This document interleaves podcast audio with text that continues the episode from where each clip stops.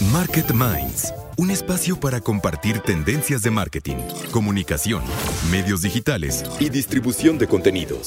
Con Diego Plaza, director general de FCO Group y cofundador de Elliot Media, y Raúl Ferráez, presidente de la revista Líderes Mexicanos, FCO Group y Elliot Media. 88.9 Noticias. Información que sirve.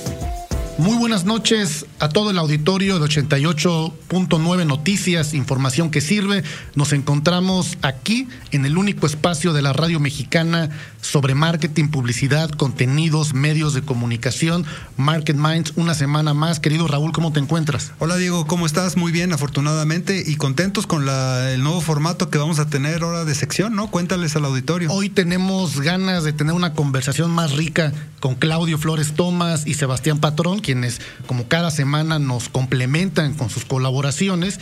Y ahora el nuevo formato tiene que ver justamente con una mesa de debate con ellos dos en el cual bueno pues se va a poner calientitos los temas. Y evidentemente eh, uno que es muy complejo quizás de resolver en un solo programa Raúl porque yo creo que tiene que ver evidentemente con una evolución de toda la industria y de todos los actores dentro de ella, que es el gran reto de las agencias de publicidad, de investigación de mercado, de medios, el ente per se de agencia, donde se encuentra hoy como intermediario entre el cliente, entre la marca, entre el consumidor, si es un bien necesario, un mal necesario, las grandotas, las boutiques, todo un análisis que vamos a tener justamente en la mesa con Claudio, con Sebastián. Y, que además va a estar mucho más eh, rico y divertido, ¿no, Diego? Poder, en lugar de oír una eh, colaboración de cinco minutos plana, poder cotorrear con ellos, platicar, analizar, eh, lanzar a la mesa debates y, seguramente no estar de acuerdo en algunas cosas. Y eso yo creo que le va a dar al auditorio pues una mucho mejor dinámica en, las aportaciones de estos dos hombres que además pues hay que decir que son grandes conocedores del tema, del mercado y de lo que está pasando en la industria de la mercadotecnia y la publicidad en México. Y yo creo que justamente en este tema que hemos dedicado hoy, que es justamente el tema de los retos de las agencias para 2021, pues hoy tenemos entrevistado a dos eh, pues grandes publicistas que llevan muchos años en la industria, muy conocidos justamente en el gremio publicitario y creativo, que es Yuri Alvarado y Ricardo Molina, que juntos, bueno, son fundadores y propietarios de Alvarado Molina, esta agencia de comunicación integral, y bueno, traen un planteamiento, yo diría, muy puntual, muy, muy acertado también sobre lo que, lo que plantea la nueva realidad o la realidad en la que estamos viviendo y cómo nos tenemos que adaptar muy rápido. Tú, tú y yo lo hemos visto, Raúl, ya cada vez hay menos planes anuales en las compañías o semestrales o trimestrales. Aquí tienes que tener un nivel de flexibilidad para ir ajustando los planes y las estrategias y que evidentemente pues la pandemia nos ha dejado claro que no hay plan que sea ley finalmente. Claro. Sí, porque al final pues lo que estamos viendo en el mercado es una es una revolución, Diego, como decías ya al principio del tema del día de hoy, el tema de las agencias. Eh, las agencias pues se crearon hace muchísimos años. Tenemos grandes gurús de, de todo el concepto de las grandes agencias en el país, en el país, ¿no? En, Estados Unidos, en el mundo. Y, bueno, es un modelo de negocios que se está poniendo en duda si funciona o no funciona. De eso le vamos a dedicar la mesa. Y yo creo, Diego, que ahí hay mucho que analizar porque eh, una de las cosas que está pasando en el mercado es que hacer publicidad se está convirtiendo en algo muy complejo. Antes tenías eh, el monopolio de la televisión, en donde realmente, realmente, y lo veíamos en las cifras, pues el 70% o el 80% la publicidad, la inversión publicitaria se iba a televisión, porque ahí estabas seguro de que ibas a tener el impacto que querías y ya. Y entonces invertías en buenos, eh, buena creatividad, un gran spot que te salía carísimo además, y luego una pauta multimillonaria en televisión y con eso estabas seguro que le estabas llegando a todo el mundo. Yo creo que hoy en día no hay nada más lejos de eso que la realidad en el tema de la multiplicidad que hay de salidas, de ventanas, de exposición. Fíjate que veía yo un reporte acá de los, de los medios o de los, de los captadores de, de publicidad más grandes del mundo y es impresionante lo que ha pasado en, en, en los últimos años. Por ejemplo, el año pasado eh, la, la, compañía de medios que más publicidad captó a nivel global fue eh, el binomio de YouTube y Google. Que Alphabet. Alphabet, que, que captaron 60 mil millones de wow. dólares, Diego. La que le sigue es Disney, que tiene ABC. ¿Y, y qué tan lejos está el uno del dos? Bueno, menos de la mitad. Menos de la mitad. El, el, el, medio que le sigue es eh, Disney, que captó 23 mil, 24 mil millones de dólares, y luego está Time Warner y, Comcast, que también por ahí están. Fíjate la diferencia, o sea, eh, Alphabet entre Google y YouTube eh, captan 60 mil millones de dólares de publicidad. Wow. ¿Y no, ¿Y no está en la ecuación ATT con la compra de medios que hicieron? Sí, ahora ATT compró eh, justamente Time Warner. Entonces, eh, lo que pasa es que ATT y ya no, mm, bueno, tiene dos negocios muy diferentes, que es la proveeduría de servicios de telefonía celular. Bueno, y tiene muchas otras cosas. Tiene televisión, tiene cable, tiene mil cosas.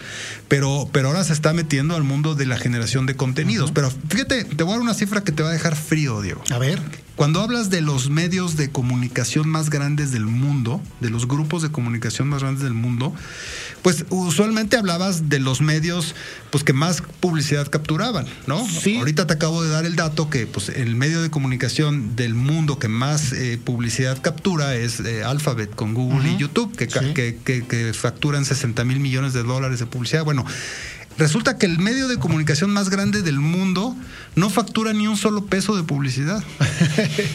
sí, justamente, y es puro modelo de suscripción. Sí, el, medio más grande de comunicación del mundo es Netflix, que, que, factura 234 billones de dólares al año, Diego. Tiene 167 millones de suscriptores y ni uno de esos pesos viene de publicidad. Y es una infraestructura muy distinta la generación y producción de contenido original y la plataforma justamente de esta distribución a lo que anteriormente pensábamos en los grandes conglomerados como, como Viacom, con estudios de grabación, de cine, de televisión, de toda una infraestructura que también creo que ha sido parte de la dilución de un negocio rentable y que yo creo que Netflix pues, evidentemente está concentrado en lo que tiene que concentrarse. Eh, el, grupo de medios que le sigue a Netflix es eh, Disney, que sumando todos sus revenues en términos de publicidad, de producción, de películas, de, de, todo, eh, llega a 220 billones de dólares, que no está nada mal, está por abajo,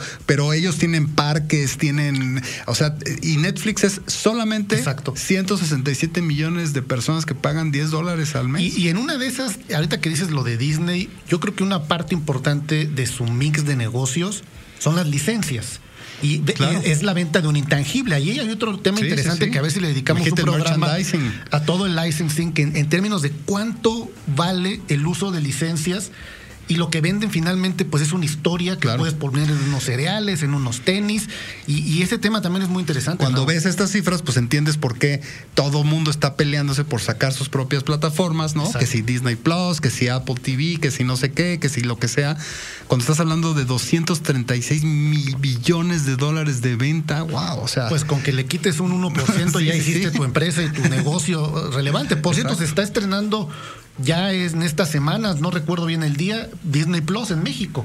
¿No? Donde ya concentra, pues evidentemente, las grandes marcas de los estudios finalmente en un solo lugar. Y pues bueno, esta batalla también no, no es, eh, aunque es muy ganada para Netflix, pues evidentemente vamos a ver cómo juegan en el mercado. Y bueno, entrando al tema, Raúl, de las agencias y, bueno, ante lo que se enfrentan justamente con esta configuración de medios, yo, fíjate, tengo un recuerdo eh, hace poco que platicaba con Horacio Genolet, un gran amigo nuestro, que es el CEO de Ogilvy, para toda la región eh, de Latinoamérica, fue CEO eh, aquí en México de esta, pues yo diría una de las agencias de publicidad o integrales inglesa, pues más grandes a nivel mundial, que es parte de un conglomerado WWP, y que al final del día, eh, cuando te cuenta historias, por ejemplo, de la marca Coca-Cola, y de cómo funciona todo un equipo de creativos a nivel mundial para dirigir cada paso que da en cuestión de la conversación una marca como Coca-Cola,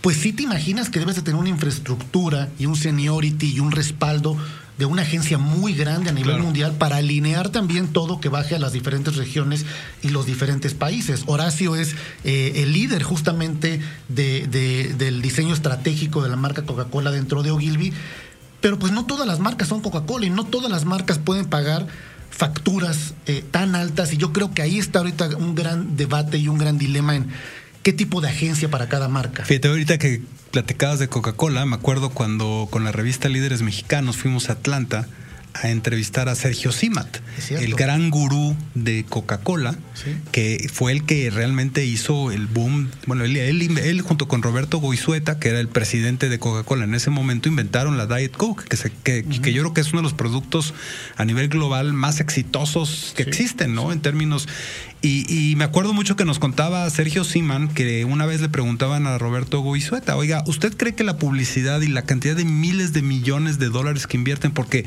en esa época Coca-Cola invertía creo que el 6% de total de sus ventas en publicidad, o sea, es de las empresas que más invierte con respecto a las ventas.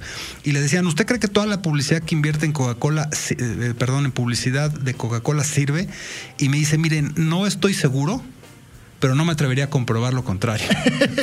sí, porque una marca también que, que, baja un porcentaje de, de, su share of voice o, finalmente de su presencia en medios, pues sí pierde evidentemente un posicionamiento y a este tamaño, pues eh, justamente eh, no puede silenciar a la marca, una marca tan potente, tan poderosa como es Coca-Cola. Pero bueno, también hay retos muy particulares para marcas más pequeñas que hoy este boom que ha habido en los últimos años que llaman de las agencias boutique, ¿no? Que también hay que tener mucho cuidado, Raúl, nos ha pasado últimamente que, que las marcas luego le quieren apostar a eso.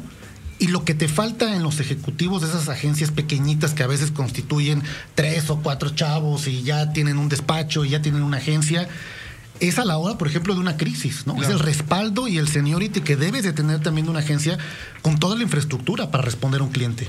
Mira, para que midamos más o menos el tamaño del mercado, ahorita que hablábamos del número, de números, el año pasado el, mercado total de publicidad en el, en el mundo fue de casi 500 mil millones 500 mil millones de dólares, o sea, 500 billones de dólares. O sea, estás hablando de una industria gigantesca. En todos medios.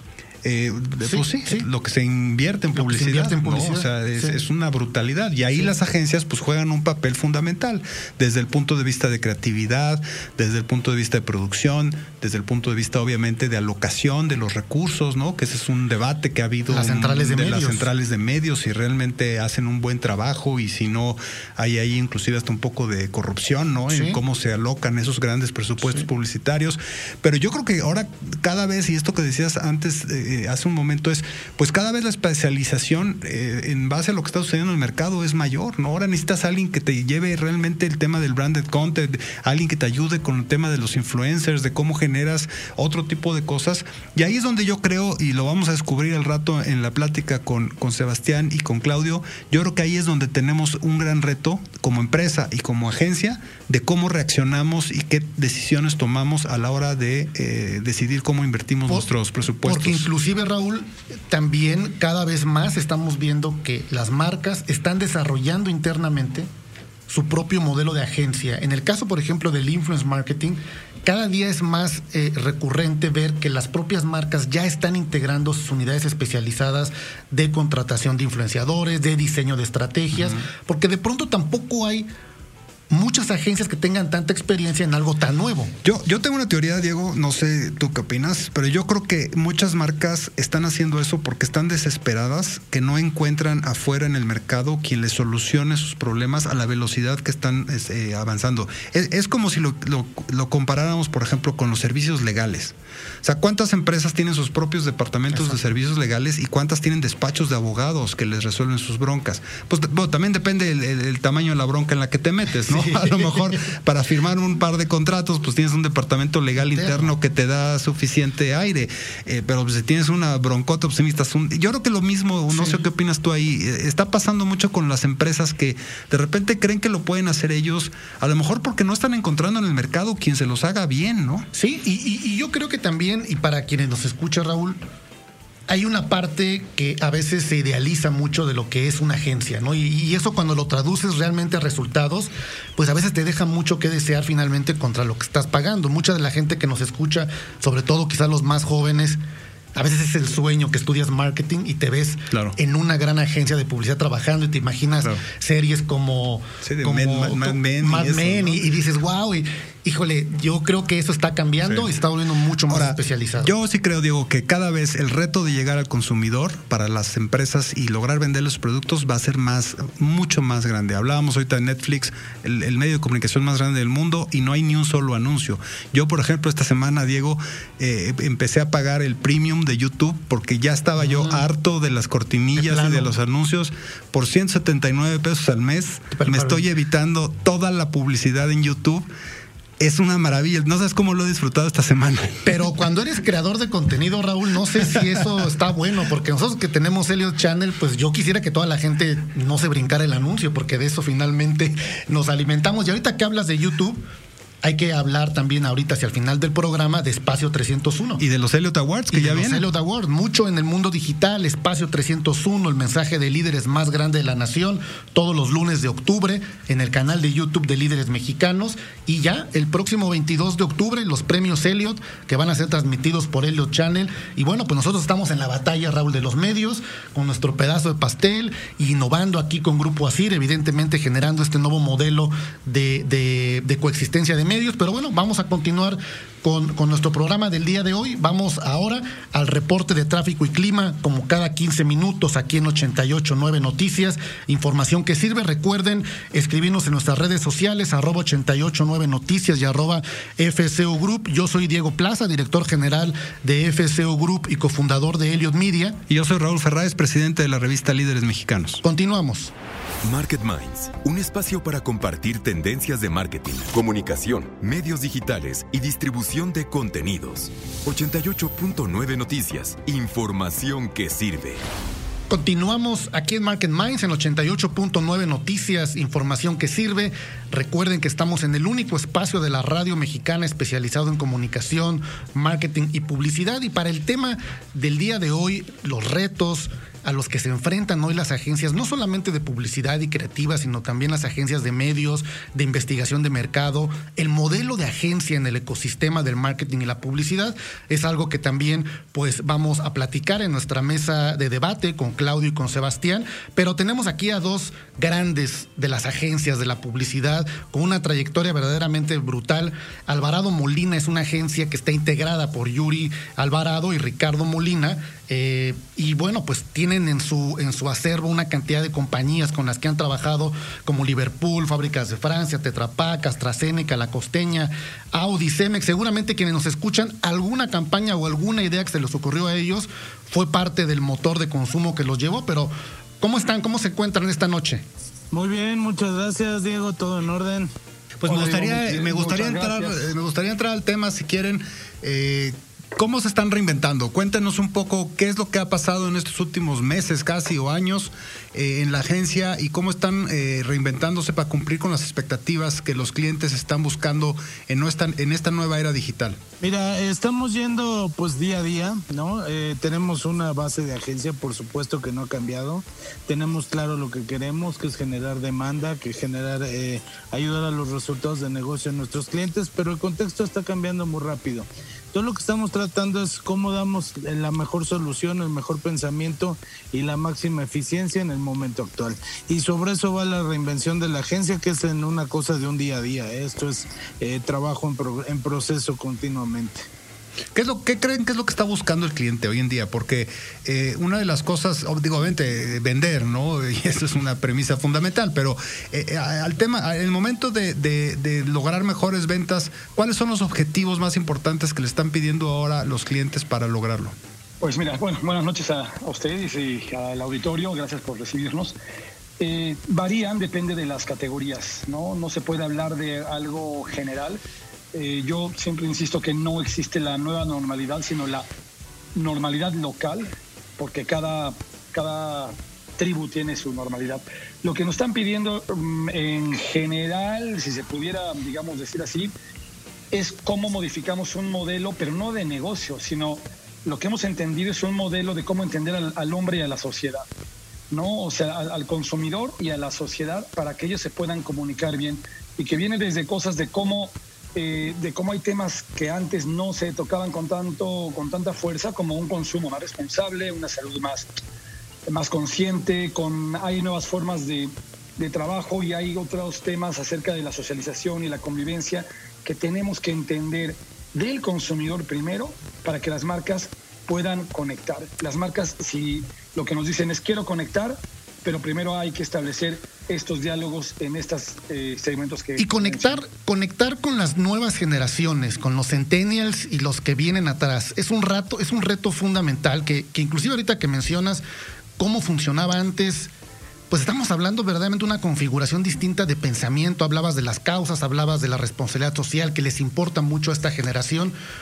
¿Cómo aplica el modelo de Alvarado Molina a la hora de ayudarle al cliente a entender a una generación que aún inclusive estamos descifrando? ¿Cómo se plantean frente a los centennials, que hoy es muy importante en el mundo digital? Mira, entendiendo que de todos modos ya no todo es venta, ¿no? Hoy en día mucho es eh, también entender y contestar y conectar. Eh, yo creo que hoy las marcas tienen que ser mucho más empáticas que nunca y también tienes que tomar decisiones como marca, ¿no? Hay, hay audiencias que te interesan más que otras. eh, si quieres conectar con las audiencias jóvenes, definitivamente tienes que hablar el lenguaje de las audiencias jóvenes. Pero a lo mejor tu marca no es de ese tipo de audiencias. A veces caemos en el error de querer ser lo que no somos para gente que no le somos relevante. Yo creo que todo tiene que ver con quién eres tú como marca, qué buscas de mercado y en base a eso plantear una estrategia y saberla ejecutar. Ricardo, cuéntanos eh, algún ejemplo de una campaña que hayan hecho este año de la que te sientas orgullosa. Orgulloso, perdón. Mira, es que todas nos dan orgullo porque yo sé que es una respuesta que suena a política, pero todas nos dan orgullo porque todas hemos sabido resolver cosas muy especiales. Eh, por ejemplo, yo quisiera hablar, hay una de Costeña que, en la que hemos referido a la marca con todo, con todo este esfuerzo que realiza la marca a nivel de, de todo lo que es el esfuerzo hacia el campo, hacia, hacia los que trabajan en el campo, hacia los que trabajan los, los este, todo lo que con lo que se hacen los este, suministros de la costeña hasta que llegan a casa. Y Yuri también tiene una que, les, que me gustaría que les mencionara. En, eh, perdón, ahí en el caso de la costeña, ¿cuál fue la promesa de, de creativa que le vendieron a la marca? Lo que dijimos es nuestras raíces hablan. Ese es el eslogan que dijimos. ¿Por qué? Porque estamos en un momento de vuelta hacia los principios, de vuelta hacia lo que es, eh, digamos, los propósitos de las marcas. Y entonces el concepto que creamos fue nuestras raíces hablan, a refiriéndonos a la mexicanidad profunda que tiene la costeña, al ser 100% mexicana, claro. y a las raíces de, pues, de que todos los chiles, frijoles, verduritas y todo de la costeña viene de la tierra, ¿no? Ese es un juego muy lindo que hicimos de palabras y nos ha gustado mucho. Yuri, ¿querías comentar? No, mira, básicamente hablando de lo que te decía Ricardo, eh, hicimos una campaña el 10 de mayo uh -huh. eh, que fue muy interesante porque pues era cuando estaba el tema del COVID más fuerte eh, y, y, bueno, pues queríamos hacer sentir bien a la gente. Entonces a las mamás de México les regalamos una serenata con Pepe Aguilar uh -huh. y, y fue una cosa que fue realmente un mensaje de buena voluntad y lo hicimos en redes sociales. Eh, tuvo mucho éxito y, y, bueno, creo que fue una manera de entender el contexto y de resolverlo eh, en base a un problema puntual que había, ¿no? Y hablas de la empatía, ¿no? Ahí.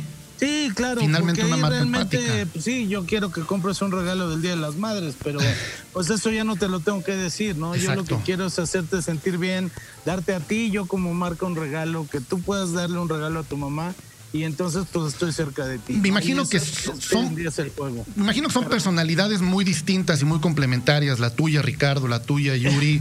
eh, ¿Cuál es en unas palabras el ingrediente que pone cada uno en la agencia que hace que finalmente sea una combinación exitosa? Yuri. Me voy a decir que pone Ricardo y que él te diga que Perfecto. Yo. Eh, yo creo que Ricardo lo que pone es disrupción, ¿no? Es una mente bastante disruptiva pone eh, mucho bagaje cultural en todas las campañas que hacemos y, eh, y, pone una energía o una intensidad alta a las campañas. ¿no? Yo creo que esos son los tres grandes factores que él trae a la mesa. Ricardo. Y para que no se vuelvan locos los chicos, Yuri justamente tiene el don de, de, gerenciar muy bien a los equipos, de, de tener una practicidad para que no, este, eh, digamos, todo se, se vuelva una locura de repente y este y también eh, pues esta serenidad con la que a veces hay que tomar muchas cosas que se vean medio negras. Qué padre. Una última pregunta porque se nos está acabando el tiempo. Eh, ¿Cuáles dirían cuáles dirían que es la mayor fortaleza de Alvarado Molina? O sea, ¿en qué realmente son muy buenos y de lo que se sienten más orgullosos? Yo te diría en pensamiento estratégico y creatividad de la mano. O sea, que vayan juntos, que realmente el pensamiento estratégico corresponda a la creatividad. Es lo más básico del negocio, pero estoy seguro que es lo que mejor. Ahora, para quienes nos escuchan, justamente gran parte de ese pensamiento estratégico está en un eh, onceálogo sobre la publicidad, negocios y emprendimiento, que refleje evidentemente mucho de la filosofía de esta importante agencia Alvarado Molina y que les vamos a dejar justamente cada uno de estos puntos desarrollados en nuestras redes sociales. Recuerden seguirnos en arroba FCO Group y arroba 889 Noticias y ahí van a encontrar justamente este listado, Raúl, muy interesante de eh, la forma en la que hoy la, publicidad, eh, el emprendimiento, los negocios deben regirse con pensamiento estratégico ha llegado el momento de despedirlos, muchas gracias. Vamos ahora al reporte de tráfico y clima aquí en 88.9 Noticias, información que sirve. Market Minds con Diego Plaza y Raúl Ferráez, un espacio para compartir tendencias de marketing. 88.9 Noticias. Información que sirve. Pues continuamos aquí en Market Minds en 88.9 Noticias, información que sirve. Recuerden que estamos en el único espacio de la radio mexicana especializado en comunicación, marketing, publicidad, creación, distribución de contenidos, los temas que nos apasionan y a quien también le apasionan mucho estos temas son a nuestros colaboradores Sebastián Patrón y Claudio Flores para la mesa del día de hoy, Raúl, que es un tema que hay mucho de dónde sacar comentarios, los retos de las agencias de publicidad, de medios creativas. A ver, Claudio, Sebastián, ¿se están muriendo las agencias o qué está pasando ahí? Pues yo creo que están siendo muy retadas fruto de esta pandemia porque está cambiando mucho el comportamiento de las audiencias, de los consumidores, de los ciudadanos. Estamos viendo la reconfiguración de la toma de decisiones a la hora de elegir qué productos consumo, qué servicios contrato y qué contenidos eh, pues llegan a mi casa y consumo también. Y yo creo que hoy el gran reto que tienen las agencias, salvo a ver qué, qué opina Sebastián, es finalmente acabar de cambiar el paradigma y terminar con, terminar con el paradigma de la interrupción. Es decir, eh, las agencias cuyo trabajo es interrumpir nuestro consumo mediático, nuestro consumo de contenidos, nuestro consumo de entretenimiento para colocar a las marcas ahí adentro y me parece que hoy se tienen que integrar mucho mejor, mucho mejor el brand placement o, eh, el branded content, diría yo, que las viejas estrategias de spoteo tradicional. Y me parece que ese es uno de los primeros cambios que tiene que suceder al interior de las agencias. Sin duda, yo también digo, coincido con, lo que dices, Claudio. A ver, las agencias no creo que se estén muriendo, eh, están retadísimas y eso viene pasando ya de antes de esta pandemia. Están bajo un escrutinio enorme, enorme. Y aparte de los retos que mencionaba Claudio, creo que el reto que viene siendo ya unos años para acá y que ahora con la situación económica que no abona en, nada, se ha vuelto eh, más, más fuerte, es en la atribución. Es famoso el dicho este de este de 50% del presupuesto de marketing. De Ogilvy. Exactamente. Eh, creo que fue David Ogilvy el que lo dijo. 50% del marketing funciona, sé que el otro 50% no. El problema es que no sé cuál, ¿no?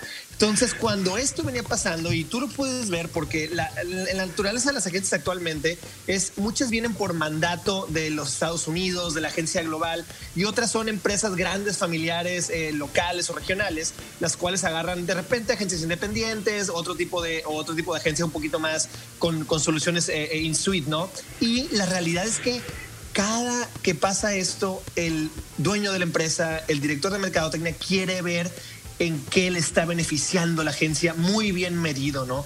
Y la época y la época digital ha traído una serie de instrumentos enormes eh, eh, pero también muy, muy segregados o, o, muy quebrados por allá afuera en el, en el ecosistema, ¿no? Entonces, creo que el reto principal o el reto más fuerte de las agencias va a ser estos modelos de atribución, ¿no? ¿Qué es lo que realmente está sirviendo del marketing? Sí, sí. Porque además yo creo que hay dos temas muy importantes, este, que es el tema de velocidad y el tema de capacidad de ejecución eh, y cuando las agencias son demasiado grandes, pues le pasa lo mismo que a las empresas que son demasiado grandes. Empiezan a hacer elefantes que es difícil mover, en donde sus procesos no les dan para reaccionar lo suficientemente rápido cuando un mercado se está moviendo a la velocidad de la luz y donde tienes que tomar decisiones inmediatas de campañas, de acciones, de nuevos formatos en términos de contenido. Yo creo que ahí es donde las agencias muchas están perdiendo el ritmo y, y los clientes pues están obviamente cuestionando su, su utilidad, ¿no? Y quizá aquí el reto es eh, justamente que las agencias logren, Sebastián, seguir el ritmo, digamos, de, la, de la mutación de los consumidores. Es algo que en el Advertising Week de hace un año muchas marcas colocaban en el, en el, en el acento, en el ser customer centric, poner el cliente en el centro de tu estrategia de publicidad y de marketing. Pero eso implica cambiar la lógica también con la que se hace publicidad ya no puedes eh, tener eh, lógicas publicitarias donde tu consumidor, tu usuario, está pagando para no ver tu trabajo. El modelo freemium es para quitarte la publicidad de encima. Entonces ese, ese, ese, ese asunto que tiene que ver con el rechazo a la publicidad, que me parece que cada vez más estamos viendo a la publicidad como el sentido clásico, pero no a la publicidad que se integra y que enriquece mi toma de decisiones, que me enriquece el contenido, que le da credibilidad, por ejemplo, a los programas de ficción donde aparecen las marcas con las que rodeamos nuestra vida cotidiana, Sebastián. Estamos todo el tiempo rodeados de marcas y de repente, ¿por qué en la ficción no aparecen las marcas? Y hay una parte ahí... que amanezcan orgánicamente y hay una parte ahí, Claudio, y, bueno, Sebastián, ya nos platicabas hace rato un poco sobre el punto las agencias de medios, las centrales de medios, ahí creo que todos los que estamos evidentemente en la industria de la comunicación entendemos eh, pues ciertas fricciones que hay innecesarias o necesarias finalmente en este eslabón en la compra de medios. ¿Qué está pasando con este, que es bien sabido, es un negocio financiero, más que necesariamente en términos de publicidad. Es un tema de la rentabilidad que dan los recursos de las marcas eh, en, el, mercado de valores. Pero hoy seguimos teniendo estos grandes conglomerados que pues se vuelven finalmente en un eslabón eh, que a veces merma mucho finalmente el recurso que tiene al final del día el cliente, Sebastián. Claro, y es que volvemos a lo mismo, es lo que, está, es lo que estábamos platicando hace un momento. Eh, se vuelve tan necesario el medir exactamente que cada dólar que se gasta en publicidad sea efectivamente gastado, que esto fue lo que originó que fueron los primeros cuestionamientos a esas, agencias de medios. Oye, a ver, ¿qué está pasando con eso? La transparencia famosa. Claro. Eh, eh, todos los meetings todavía anuales en, mundiales sobre agencias de medios es transparencia. Díganme dónde está gastando cada dólar, que no hay una, una comisión y por eso se están asignando ahí.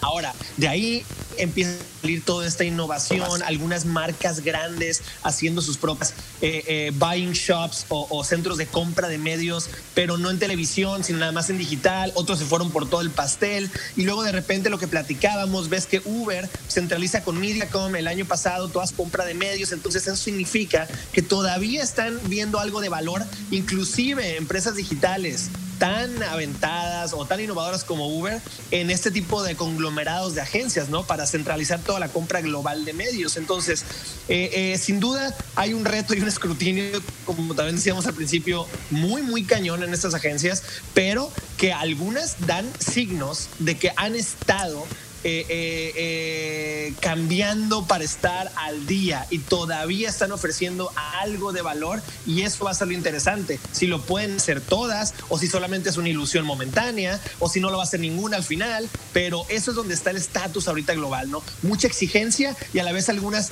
de las grandes tratando, algunas emergentes, pero el tema de las grandes agencias, pues es un, es un tema que yo creo que estamos viendo cómo está cayendo considerablemente su facturación. Y yo veo dos tendencias, no sé ustedes qué opinan. Eh, los clientes que están buscando eh, One Stop Shop, ¿no? En donde quieren una agencia grande que les resuelva todos sus problemas de comunicación y mercadotecnia, de investigación de mercado, etcétera, etcétera y los clientes que a lo mejor son mucho más especializados, muchos más exigentes y tratando de agencias más boutique que se puedan mover más rápido, que puedan generar mayor innovación en sus procesos y que están tratando de una u otra forma avanzar en el mercado de forma más veloz. ¿Cómo ven esta situación? Eh, mira, si quieres arranco yo, porque veo a Sebastián medio dubitativo para entrarle a este asunto, mi querido Sebastián. Eh, miren, ¿Qué pasa con estas agencias? Pues que hoy eh, todos, todas las agencias de investigación, las agencias de publicidad, las agencias de medios, todos los actores del ecosistema de la comunicación y la publicidad, hoy estamos, eh, me parece, obligados a dos temas. Es ¿Cómo le respondemos al cliente? Hoy se aceleraron los tiempos, eh, el nivel de exigencia es más alto, al haber menos trabajo también hay mayor competencia por proyectos y por cuentas. Y el segundo elemento son resultados. Esto que mencionaba Sebastián hace un rato acerca de la atribución, hoy sí queremos ver dónde y qué efectos tiene cada dólar, cada peso, cada centavo que invertimos para generar conexiones con nuestros consumidores. A mí, a mí ¿sabes qué? Me, llama la atención mucho. Claro que depende de cada director de mercadotecnia, depende el tamaño de tu organización. Hay gente que se puede dar el lujo de pagar algunos shops que tienen one stop y, todos son de calidad. Unos que solamente le pueden poner énfasis a, ah, sabes que a mí me interesa mucho la investigación, entonces eh, me voy con ese especialista y lo demás, una que ya tenga medio todo. Pero algo interesante que es la verdad, creo que sí simbró a la industria fue cuando este Accenture compró a Droga 5. O sea, ese fue creo que una, un intento de hacer un one-stop shop súper interesante, porque ya venía llegando o ya venía pasando esto de la consultoría en el marketing, ¿no? Lejos de ser un one-stop shop, sino una, una empresa tan importante de consultoría brincando a un espacio nuevo que era el, de marketing y, y haciéndose adquisiciones como como esta legendaria agencia, ¿no?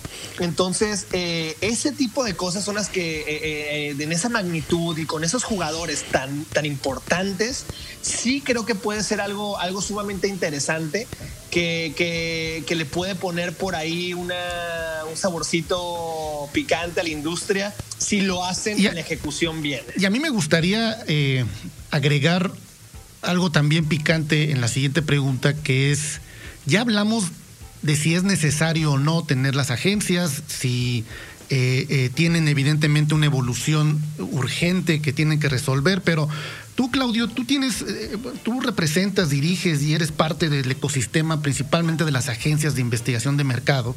Y Sebastián, bueno, obviamente trata con muchísimos clientes y tiene una visión global de las grandes compañías y las grandes agencias de publicidad y creativas. ¿A qué va mi pregunta? ¿En México se pagan bien las ideas? Y en México se paga bien la investigación de mercado, es decir, ¿realmente tiene un sentido de negocio relevante o qué se paga mejor, las ideas o los datos? Yo creo que hoy estamos en una era, eh, Diego, en el que las ideas son más valiosas que los datos. Las agencias de investigación nacimos bajo un modelo de negocio setentero, diría yo, sesentero, setentero, o sea, tienen que 50 años, eh, donde no había datos. El reto era producir datos, pero hoy estamos revolcados por los datos, tenemos un mare magnum encima de datos, por eso creo que hoy es más importante la creatividad. Y creo que ese es el asunto. El asunto está dónde están las ideas. Creo que las ideas son mejor negocio en México que los datos. Y en ese sentido, el gran reto que tiene mi industria, el gremio de investigación de mercados, es convertirse en consultores. Porque si eres solo proveedor de datos, pues te anda ganando el celular en términos de proveeduría de datos. Yo lo que opino es que el tema de la mercadotecnia es cada vez más complejo, cada vez más eh, especializado. Eh, obviamente creo que las empresas tienen un grado de conocimiento del mercado importante y de su forma de operar, pero yo creo que eh, desde mi punto personal de vista, punto personal de vista es eh, las empresas cada vez van a necesitar entes mucho más especializados para ayudarles a resolver sus problemas de mercadotecnia de ventas, porque el mundo de la, de la venta de mercadotecnia se está complicando de una forma brutal, ¿no, ¿no crees, Sebastián? No, totalmente. Y hay, aquí yo diría algo bien interesante eh, a, lo que dice Claudio. Si, se pagan mejor las ideas es porque es mucho más fácil para un director de mercadotecnia escuchar una idea cagada, reírse, está padrísimo, venga. Los datos te, a veces te evidencian, a veces contradicen la dirección de la empresa y esto le pega a muchos eh, eh, directores, eh, dirigentes, líderes de las empresas en el ego, en que su estrategia en aceptar que van mal, y eso es bien complicado. Lo pone Jim Collins en su libro From, Good to Great, uno de estos libros fantásticos, como una cosa a identificar claramente en un director o un CEO que no va a llevar una empresa al éxito, es cuando te niegas a esos datos. Entonces, creo que es algo que si eh, produces una humildad corporativa, eh, para poder digerirlos, aceptarlos, pivotear, redirigir el barco, puede ser algo sumamente valioso y está muy bien documentado.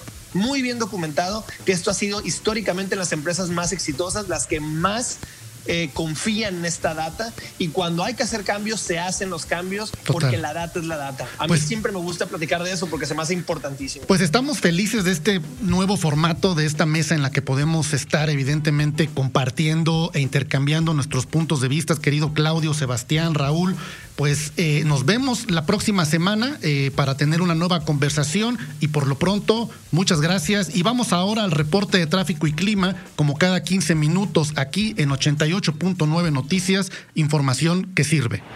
Market Minds, un espacio para compartir tendencias de marketing, comunicación, medios digitales y distribución de contenidos. 88.9 Noticias, información que sirve.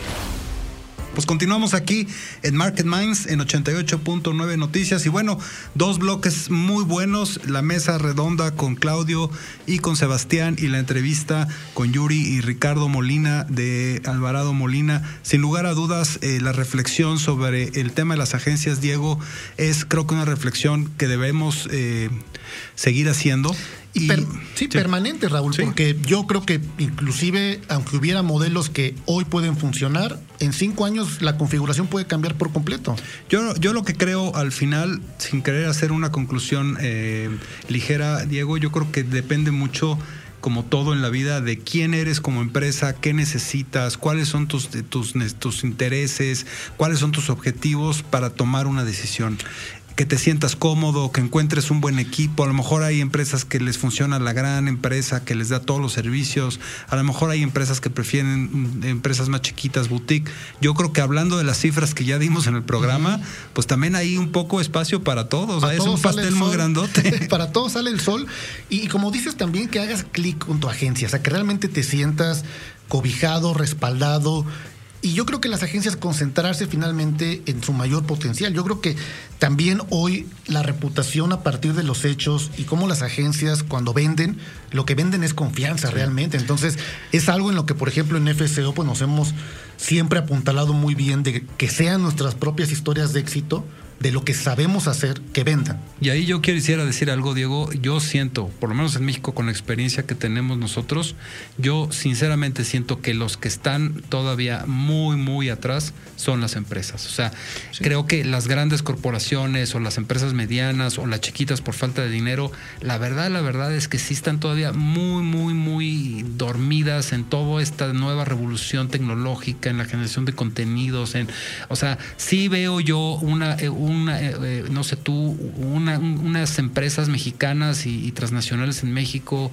muy atadas de manos todavía en lo que esto se refiere. Y ahí, si no se ponen de verdad las pilas, pues van a acabar perdiendo market share y van a acabar perdiendo sus mercados. ¿Cuántas veces nos ha pasado, Raúl, eh, que vas al pitch, presentas ideas porque te piden algo diferente, algo disruptivo, algo alternativo, digital, digital, digital, y después de tantas semanas de prepararlo, se van a la segura con el spot en una plataforma. O, te salen como a ti te pasó el viernes con una empresa que no vamos a decir con un con una con un racional mercadológico que dices, o sea, de verdad usted es el director de mercadotecnia de una empresa. Sí, la verdad es que de verdad no, no inventen, o sea, no no no, ahí sí está muy grueso, Diego. Sí, o sea, y, y además era una vicepresidenta y con un alto enfoque en el cuestionamiento digital, con números muy tristes de la marca, evidentemente, o sea, sin ninguna autoridad, pero bueno, también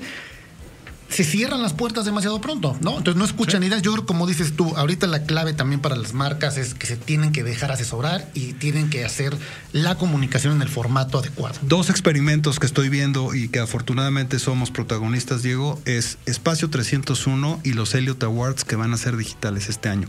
Espacio 301 se dio eh, por temas de la pandemia, como ustedes saben, la revista Líderes Mexicanos llevábamos Llevamos 20 años haciendo la lista de los 300, llevábamos 15 años haciendo la comida de los 300, que se había convertido en uno de los eventos de la iniciativa privada con mayor convocatoria, en donde estaban presentes la mayor cantidad de líderes de la lista de los 300. Era impresionante y va a ser impresionante el año que entra. Y ante la dificultad y ante la imposibilidad de hacer la comida de los 300, generamos este concepto de espacio 301, Diego, que está teniendo un impacto en términos digitales realmente impresionante el mensaje de líderes más grande de la nación. Nunca antes tantos líderes, eh, miembros de la lista de los 300 líderes más influyentes de México, se habían unido finalmente para un mensaje que yo creo que el unísono tiene que ver con la visión a futuro, con la esperanza, con los grandes retos que tenemos en todos los ámbitos. Y como bien mencionas, y es parte de una enseñanza de lo que hemos hablado también en estos programas, es la reinvención a partir pues, de un momento de dificultad. Y, quizá Espacio 301 en YouTube no hubiera tenido un momento de llegada si no hubiera pasado justamente la pandemia. No quisiera vanagloriarme, pero creo que no me puedo imaginar a ninguna otra institución en este país dígase una universidad, una asociación, una cámara industrial, un consejo, eh, lo que me digas, Diego, no me puedo imaginar a nadie logrando juntar a tantos líderes mandando mensajes a México. Es, es, algo que realmente me ha sorprendido, inclusive a mí, que llevamos 30 años con la revista Líderes y que tenemos una relación cercana con la mayoría de ellos, de la respuesta que estamos teniendo. Y, la gente lo puede encontrar ahora en YouTube, en el canal de Líderes Mexicanos, ahí pueden ver, ya llevamos dos entregas, todos los lunes de octubre, el programa número uno, el programa número dos, y bueno, todavía nos faltan dos episodios con voces, con pensamientos de líderes.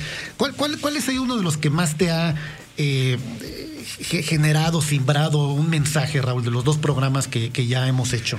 Lo que más me ha impresionado, Diego, es eh, el tono de desesperación y de, de, es como un help de casi todos los que están eh, saliendo en, esta iniciativa 301 de las cosas que urge cambiar en nuestro país. O sea, nos estamos quedando atrás como país en muchísimas cosas y no nos estamos dando cuenta y es bien peligroso porque cuando nos demos cuenta nos van a haber rebasado todos y no es que ya nos tragaron otros. O sea, sí está muy grueso la desesperación que veo en los líderes a ese llamado a ponernos al día, a hacer lo que tenemos que hacer, avanzar en los temas que tenemos pendientes y de verdad parece que estamos ahí, eh, no sé, la baba, Diego. no, y, y, tiene que ver eh, México pues con todos, ¿no? Y con los líderes finalmente, pero sí hay una frustración muy grande cuando se habla de las directrices que desde el gobierno se tienen que plantear y pues no vayamos muy lejos. El presidente de la República no aceptó enviar un mensaje para Espacio 301. Y tampoco tenemos ninguna participación de los empresarios de Monterrey. Exacto. Entonces habla también eh, de, un egoísmo, de una falta de visión, de una falta de, compromiso con el resto de los mexicanos brutal. Un pensamiento muy obtuso. Pues un pensamiento de hace 50 años, Diego. Exactamente, ¿no? Y, que bueno, y yendo justamente a un pensamiento de los próximos 50 años, pues es toda esta revolución digital, Raúl, que, estamos eh, a punto de reconocer y de celebrar con Elliot, con los Elliot Awards. Fíjate que ahora que he estado viendo a los nominados recibir sus premios y sus cajas de nominación, la verdad es que me da muchísima emoción el gusto que les da ser nominados a los Elliot y de lo que hemos construido en solo seis años, Diego, el premio a la influencia digital más importante de habla hispana sin lugar a dudas y es este 22 de octubre. Este 22 de octubre reconocemos el liderazgo digital, a la creación de contenido, al trabajo, a la disciplina.